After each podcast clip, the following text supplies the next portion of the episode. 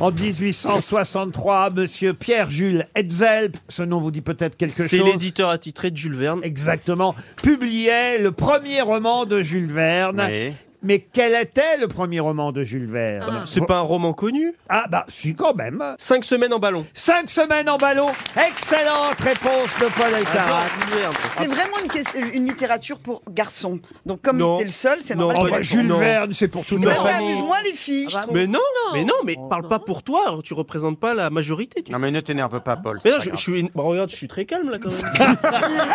mais, le gars il dit que je m'énerve, alors que je suis pas. Il pose y a rien le de plus couteau. énervant. C'est même le plus calme aujourd'hui alors. Il y a rien de plus énervant qu'un gars qui te dit eh, calme-toi alors que t'es pas énervé. C'est- Oui, les filles. Il a raison, en plus c'est énervant.